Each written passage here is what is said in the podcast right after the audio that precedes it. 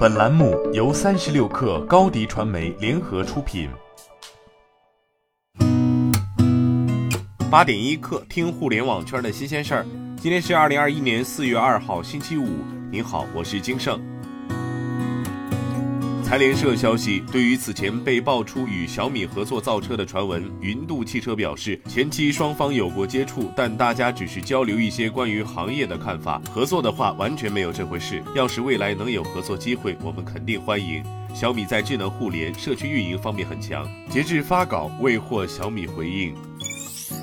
据央视报道，交通运输部发布二零二一年推广道路客运电子客票服务工作方案。加快推进全国道路客运电子客票普及应用。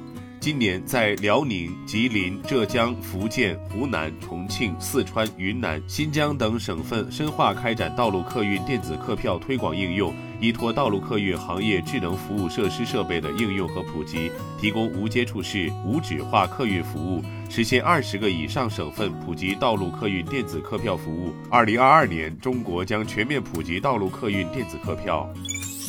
三十六氪获悉，昨天 B 站宣布以约九点六亿港元战略投资心动公司。根据协议，B 站将以四十二点三八港元每股的价格认购心动公司发行的普通股两千二百六十六万股，总认购价格约为九点六亿港元。交易完成后，B 站将持有心动公司约百分之四点七二股权。心动公司成立于二零零二年，旗下拥有《仙境传说 RO》等多款自研及代理游戏，以及游戏分享社区 TapTap。未来双方将围绕心动旗下游戏以及 TapTap 展开深入合作。截至发稿，心动公司涨超百分之九。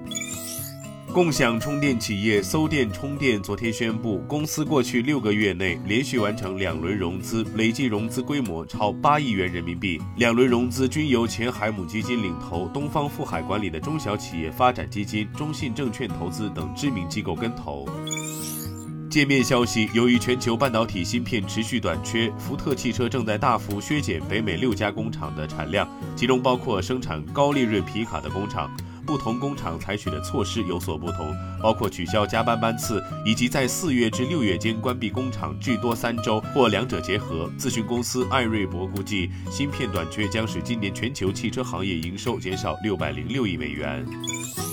据 CN Beta 报道，周二谷歌宣布了 Google Maps 即将增加的大量新功能，并在公告中指出，指南针功能将回归。Google Maps 团队在2019年1月份部分用户实验性的移除了指南针，大约两个月后才将其完全移除。根据 Google Maps 帮助论坛上的一位社区经理的说法，用户压倒性的支持是让指南针回归的原因。据新浪科技报道，苹果发布 iOS 十四点五 Beta 六测试版系统，对英语系统，苹果公司给 Siri 带来几项变化。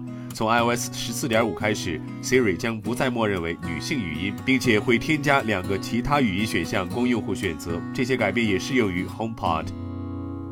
今天咱们就先聊到这儿，我是金盛，八点一刻，咱们下周见。